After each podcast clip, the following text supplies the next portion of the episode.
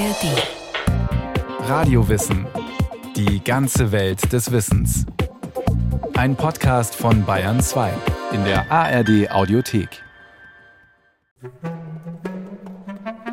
Man sagt ja, Essen hält Leib und Seele zusammen. Das Leibliche fällt uns sofort ein, weil wir natürlich Hunger haben und wir wissen, wir müssen Nahrungsmittel zu uns nehmen. Lebensmittel, das sind Mittel zum Leben. Aber man darf eben nicht übersehen, dass Essen auch die Seele zusammenhält, dass da auch eine seelische Dimension ist. Sagt der Philosoph und Theologe Holger Zaborowski. Er ist Rektor der Philosophisch-Theologischen Hochschule Wallendar bei Koblenz und hat gemeinsam mit dem Theologen Stefan Loos, Leiter der Katholischen Akademie Hamburg, das Buch Essen und Trinken ist des Menschen Leben herausgegeben.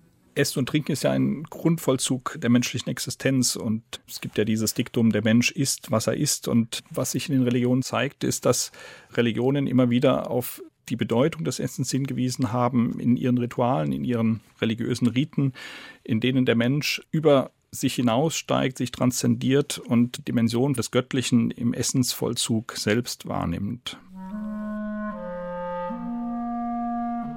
Und Gott sprach, seht da, ich habe euch gegeben allerlei Kraut, das sich besamt, auf der ganzen Erde, und allerlei fruchtbare Bäume, die sich besamen, zu eurer Speise, und allem Getier auf Erden und allen Vögeln unter dem Himmel, und allem Gewürm, das da lebt auf Erden, dass sie allerlei grünes Kraut essen. Soweit der biblische Schöpfungsbericht. Gott tritt aus seiner Einheit heraus, er macht eine Welt voller Fülle und Vielfalt und mit ganz viel zu essen. Nichts Lebendiges kann autonom existieren, alles braucht Nahrung. Das ist die Grundlage für jeden Zusammenhang, auch für den sozialen. Für alle Religionen ist die Nahrung eine gute Gabe Gottes. Menschen wollen ihr Leben nicht nur erhalten, sondern genießen, nicht allein, sondern gemeinsam. Sie wollen ihr Leben regeln, ihm Rhythmus und Abläufe geben, die Jahreszeiten erfahren, das Fest vom Alltag unterscheiden. Gott gibt die Rohstoffe, aber ernten, schlachten, kochen und den Tisch decken, das muss der Mensch selbst tun. Wir bedürfen der Nahrung, so wie Pflanzen, Tiere, alles, was organisch ist.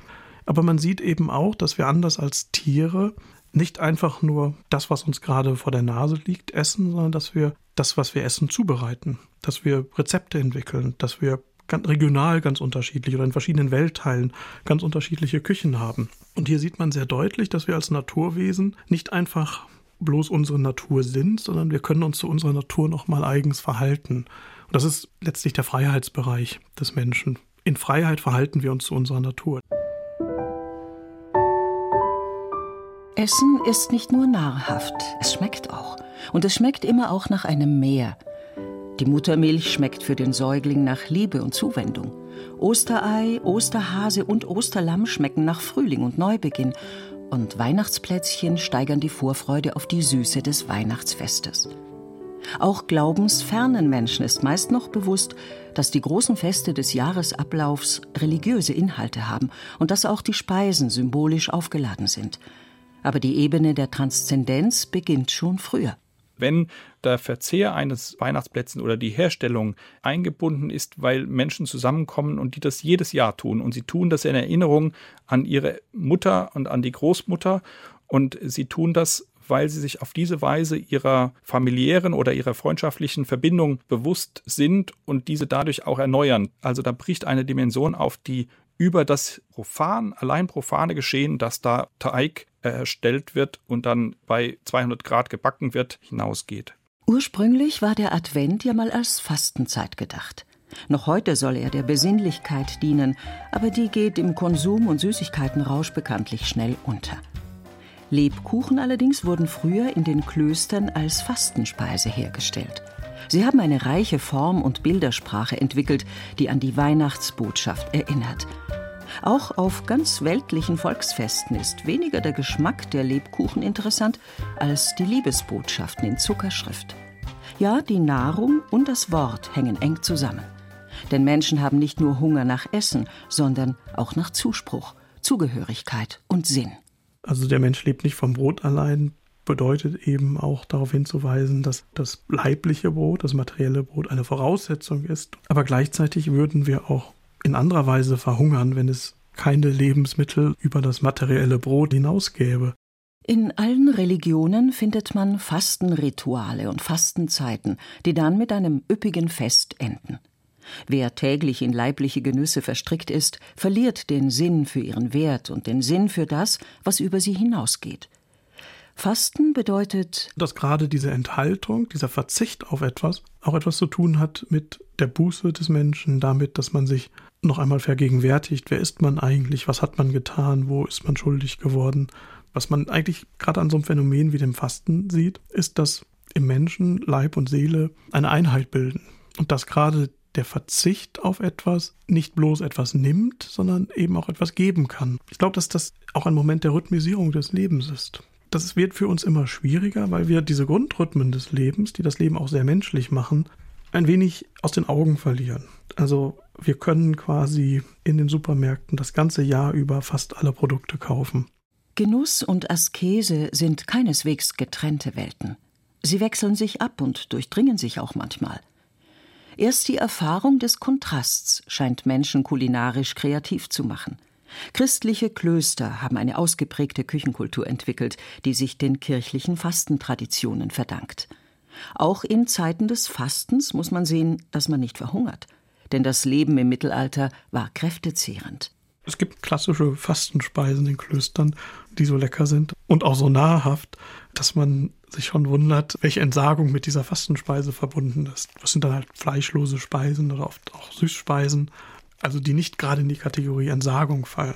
Bier, natürlich das Starkbier, aber es hatte natürlich oft auch eine Notwendigkeit. Viele Mönche waren ja auch schwer körperlich arbeitend, die brauchten natürlich auch Kalorien. Fastenrituale haben häufig zwei Seiten. Die eine mahnt zum Verzicht, die andere drängt zum Genuss. So ist es auch im Ramadan, dem Fastenmonat der Muslime. Muslime dürfen von Sonnenaufgang bis Sonnenuntergang nichts zu sich nehmen. Aber in der Nacht wird aufgetischt, dass sich die Tische biegen. Hülsenfrüchtegerichte, Salate, Hammelspieße, Süßigkeiten. Das gemeinsame Essen nach Sonnenuntergang dient dem sozialen Frieden. Es stärkt die Bindungen zwischen Familie und Freunden und auch die Armen dürfen nicht zu kurz kommen. Aus dem Ruder laufen soll freilich nichts, weder im Ramadan noch im Alltag. Das ist dem Koran sehr wichtig. Wahrlich, Gott liebt diejenigen nicht, die nicht Maß halten.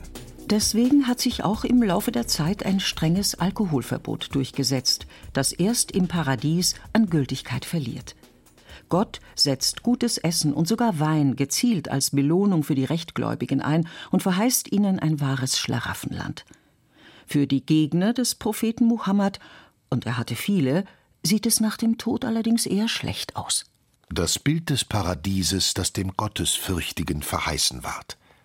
In ihm sind Bäche von Wasser, das nicht verdirbt, und Bäche von Milch, deren Geschmack sich nicht ändert, und Bäche von Wein, köstlich dem Trinkenden, und Bäche von geklärtem Honig, und sie haben in ihnen allerlei Früchte und Verzeihung von ihrem Herrn. Sind sie gleich dem, der ewig im Feuer weilen muss und denen siedendes Wasser zu trinken gegeben wird, das ihnen die Eingeweide zerreißt? Für eine Gemeinschaft, die zusammengehört, ist gemeinsames Tafeln sehr wichtig, auch im irdischen Leben. Das weiß der Prophet, er ist ja selbst, das verraten die außerkoranischen religiösen Schriften, kein Kostverächter gewesen. Ich sah, dass der Prophet, aller Segen sei auf ihm, die ausgereiften Datteln zusammen mit grünen Gurken aß. Der Prophet, aller Segen und Friede auf ihm, pflegte nicht allein zu essen, und der Prophet sagte selbst, das beste Essen ist das, woran sich viele beteiligen. Es braucht nicht nur die alltägliche Tischgemeinschaft, es braucht die Feste, es braucht die gemeinsamen Rituale. Auch in säkularen Gesellschaften strukturieren religiöse Feste den Jahresablauf, und gewisse Symbole bleiben sich immer gleich. Nur so behauptet ein Ritual seine bindende und sinnstiftende Kraft. Ein Weihnachtsbaum ist kein normaler Baum. Ostereier und Weihnachtsplätzchen keine normalen Lebensmittel. Sie wirken anders auf die Menschen. In dem Moment, in dem das Ritual gefeiert wird, verändert sich die Menschen, die dort also zusammenkommen, verändert sich das Objekt des Rituals. Das Ritual ist kein rein zufälliges Geschehen und es ist ein Geschehen, was über sich hinausweist in dem Zusammenwerfen von Profanem und Transzendentem. Das, glaube ich, sind diese Elemente sind entscheidend, dass das Ritual zu einem sinnstiftenden und sinnbestätigenden Handlungsvollzug wird. Das Judentum und der Islam haben nicht nur Rituale, sondern auch Speisegebote, die in den heiligen Schriften begründet sind. Also in der Tora, das ist der jüdische Name für die fünf Bücher Mose, und im Koran. Diese Gebote unterscheiden spirituell reine von unreinen Speisen. Sie prägen das Verhalten sehr stark, wirken sehr verbindend und identitätsstiftend und grenzen sehr stark von Ungläubigen ab. Also es braucht eine Vorbereitung, um dem Göttlichen, das als das Reine schlechthin angesehen wird, zu begegnen. Und dementsprechend muss man sich entsprechend säubern mit Wasser und anderen Ritualen. Aber es bedarf eben auch einer Reinigung im Sinne des Verzichtes auf bestimmte Nahrung. Das Judentum hat sehr viele komplizierte Speisegebote der Islam erheblich weniger, das Christentum gar keine. Es kennt kirchliche Traditionen wie das Fischessen am Freitag und andere Fastenzeiten, aber die sind nicht religiös normativ in den Evangelien verankert. Der Islam hat einiges vom Judentum übernommen, das Schweinefleischverbot und das rituelle Schlachten zum Beispiel. Doch will er insgesamt mehr Klarheit und Einfachheit bieten als die anderen beiden Religionen und die Autorität des einzigen und unteilbaren Gottes dadurch stärker in den Mittelpunkt stellen. Das gehört zu seinem Programm. Das Christentum feiert die Eucharistie, in der die Gläubigen in Wein und Brot Christus selbst zu essen bekommen. Doch im Alltag sind Christen Allesesser, durch die Gnade Gottes von den alttestamentlichen Speise- und Ritualgesetzen befreit alle Lebensmittel, so heißt es in der Apostelgeschichte 10, 14, sind prinzipiell von Gott herein. Alles ist an der Verherrlichung Gottes ausgerichtet. Und da kommt es auf die Haltung an und weniger auf das Umsetzen von Speisegesetzen.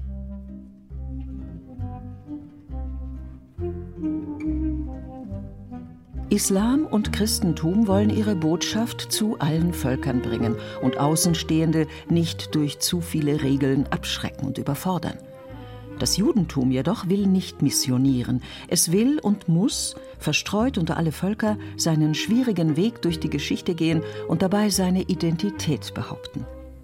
Gesetzestreue Juden sehen in ihren zahlreichen Speise- und sonstigen Ritualgesetzen daher keine Belastung, sondern eine Auszeichnung – Gott hat ihnen all diese Gesetze gegeben, um sein auserwähltes Volk an sich zu binden und ihm zu zeigen, wie man den Alltag, die Welt und die Materie heiligen kann, mit jedem Handschlag, mit jedem Bissen. Ihr sollt euch heilig halten, damit ihr heilig seid, denn ich bin heilig. Ich bin der Ewige, der euch aus dem Lande Ägypten geführt hat, um euer Gott zu sein. Ihr sollt heilig sein, denn ich bin heilig. Anders als für Christen gibt es für Juden keine klare Trennung zwischen der weltlichen und der sakralen Sphäre. Auch Alltagshandlungen sind heilig. Auch die Küche ist ein heiliger Ort. Deswegen muss man sich dort Mühe geben. Man muss wissen, welche Tiere koscher, also zum Verzehr erlaubt sind, Rinder zum Beispiel, und welche nicht, Schweine zum Beispiel. Man darf Milchiges und Fleischiges nicht mischen. Denn Gott sagt in der Tora, Du sollst nicht kochen das Böcklein in der Milch seiner Mutter. Die rabbinische Überlieferung hat die Gebote der Tora im Laufe der Jahrtausende ausführlich kommentiert. Sie wird von orthodoxen Juden als absolut verbindlich angesehen, von liberalen Juden weniger. Das Judentum ist sehr vielseitig. Auch im Judentum äußern sich Gottes und Nächstenliebe nicht nur im Einhalten der Ritualgesetze. Was alle verbindet, was auch Nichtjuden fasziniert, ist der kulinarische Reichtum der jüdischen Küche, der sich Einflüssen aus sehr vielen Ländern verdankt. Das Judentum hat eine sehr sinnenfrohe Seite. Es gibt sehr viele Feste mit gutem Essen. Jeder Sabbat ist ein Fest. Rituelle Disziplin und kulinarischer Genuss vertragen sich sehr gut. In keiner anderen Religion sind Kochen und Essen so wichtig. Und auch der Jude Jesus von Nazareth hat sehr gern getafelt. So überliefert es der Evangelist Lukas. Des Menschen Sohn ist gekommen, isst und trinkt. So sagt ihr, siehe, der Mensch ist ein Fresser und Weinsäufer, der Zöllner und Sünder Freund. Jesus verstößt häufig gegen Ritualgesetze, wenn sie ihn daran hindern, den Menschen nahe zu sein. Während die Recht- und Strenggläubigen seiner Zeit nicht nur Speisen, sondern auch Menschen in rein und unrein unterteilen, schließt Jesus niemanden aus, auch die sozialen Außenseiter, die Verachteten und Deklassierten nicht. Und viele Juden finden das gut. Schon damals gab es nicht nur Hardliner. Die Tischgemeinschaften sind äh, sehr unterschiedlich. Er sitzt mit Hohen und Niedrigen zusammen, mit Frommen und mit Sündern und letzteres wurde ihm natürlich dann auch zum Vorwurf gemacht. Er zieht also da keine Grenzen. Das ist gewissermaßen auch ein Symbol für die Offenheit des Reiches Gottes. Es ist für jeden offen, der glaubt. Und auch diese Tischgemeinschaften sind offen für alle sagt der Liturgiewissenschaftler und Publizist Guido Fuchs, Leiter des Instituts für Liturgie und Alltagskultur in Hildesheim, zu dem auch die Forschungsstelle Religion und Kulinaristik gehört. Jesus will keine neue Religion gründen. Er will eher zu den Wurzeln zurück, zu den zehn Geboten, zu der Gottes- und Nächstenliebe, die auch das Judentum kennt, und bezieht daraus sein ganz eigenes Sendungsbewusstsein. Noch über dem letzten Abendmahl, das Jesus gemeinsam mit seinen Jüngern in der Nacht vor der Kreuzigung feiert, liegt der Abglanz seiner Gastmähler. Es war wohl ein jüdisches Pessachfest. Beim Brotbrechen, beim Weintrinken gibt er sich selbst zur Speise. Das ist mein Leib, das ist mein Blut. Sein Tod wird das Reich Gottes nicht durchstreichen, sondern beglaubigen und stärken. Das aber auch die vielen anderen Mahlzeiten und das Mahlhalten mit den Menschen waren den Christen eben so wichtig, dass sie es als Zeichen übernommen haben und sich in diesem Tun und diesem Zeichen an Jesus Christus erinnert haben und ihn bei sich gegenwärtig wussten. Also das letzte Abendmahl ist sicher von besonderer Bedeutung, aber es geht insgesamt um das Mahlhalten Jesu an sich als Zeichen. Die ersten Christen feierten das Abendmahl im Gedächtnis Jesu nicht mit Wein und Oblate, sondern als richtiges Sättigungsmahl. Dabei aber gab es ständig Streit. Judenchristen wollten die Speisegesetze ganz selbstverständlich einhalten, Heidenchristen kannten sie gar nicht. Paulus versucht im Römerbrief für Ruhe zu sorgen. Es soll doch nicht verlästert werden, was ihr Gutes habt. Denn das Reich Gottes ist nicht Essen und Trinken, sondern Gerechtigkeit und Friede und Freude in dem Heiligen Geist.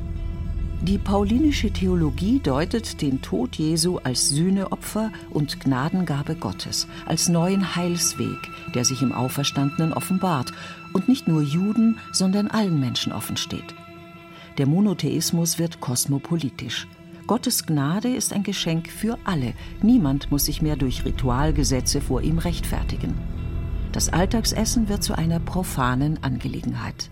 Warum man vielleicht trotzdem sagen kann, es handelt sich um eine Speisereligion, ist, weil ja ein Mahl und das Mahlhalten im Mittelpunkt der kirchlichen Feiern stehen und auch nicht nur ein Teil der Feiern ausmachen, sondern eigentlich die Feierform schlechthin ist, der Höhepunkt des kirchlichen Feierns, wobei es nicht um das Mahl an sich geht, sondern das Mahl ist ein Zeichen der Gegenwart für Christi Hingabe in Tod und Auferstehung an die Menschen, was im Mahl vergegenwärtigt und symbolisiert wird.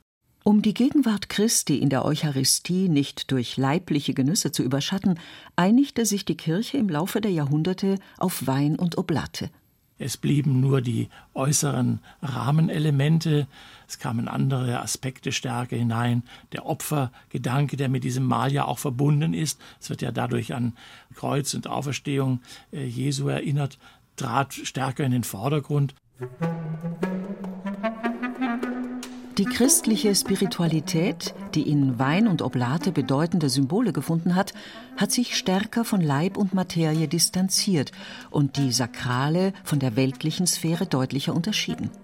Das ist befreiend, hat aber auch leibfeindliche Tendenzen befördert. Das christliche Abendmahl sollte einigend wirken, hat aber Streit, Krieg, Judenpogrome und Spaltungen nicht verhindern können. Bis heute trennt es die Konfessionen. Aber auch die Christen wissen natürlich, dass man von Wein und Oblate allein nicht satt wird. Auch sie wollen Glaubensinhalte handfest und schmackhaft erfahren. Auch Christen haben Speise- und Festrituale entwickelt, die nicht von den biblischen Speisegeboten, aber von kirchlichen Traditionen, Brauchtum und Volksfrömmigkeit geprägt sind. Oft genug sind jüdische Einflüsse zu erkennen. Chanukka und Weihnachten sind beides Lichterfeste, und hier wie dort wird Gans gegessen. Ostern ist vom Pessachfest inspiriert ist ja so, dass Tod und Auferstehung Jesu im zeitlichen Zusammenhang eines jüdischen Pessachfestes standen, zu dem ja damals auch ein Lamm gehörte, ein geschlachtetes Lamm, das gegessen wurde. Und schon Paulus sagt ja, als unser Osterlamm ist Christus geschlachtet worden. Und es war naheliegend, dass man dann im Laufe der Zeit das auch gewissermaßen im Essen ausgedrückt hat, etwa durch ein Lamm, das es an Ostern gab. Nicht überall gab es das Lammfleisch. Man hat vielfach sich dann überhaupt mit Fleisch und Schinken begnügt, der dann auch zur Weihe mitgebracht wurde an Ostern. Es gibt ja sogar den Begriff des Osterschinkens, den man eben da als Ersatz für das Lammfleisch genommen hat. Religiöse Bräuche und Rituale sind inzwischen auf dem Rückzug. Säkulare Menschen müssen sich ihren Lebenssinn selbst suchen. Und auch sie tun das oft beim Kochen und Essen. Den modernen Ernährungslehren geht es um Lifestyle und Gesundheit, aber auch um Tierschutz und Welternährung, um eine gerechte und umweltschonende Genusskultur. Auch hier verhärten nicht selten die Fronten. Mit dem Essen ist es eben schwierig. Es verbindet Menschen und es trennt sie voneinander. Und doch bietet jeder gedeckte Tisch die Möglichkeit, das Essen, Gott und die Welt gemeinsam zu genießen.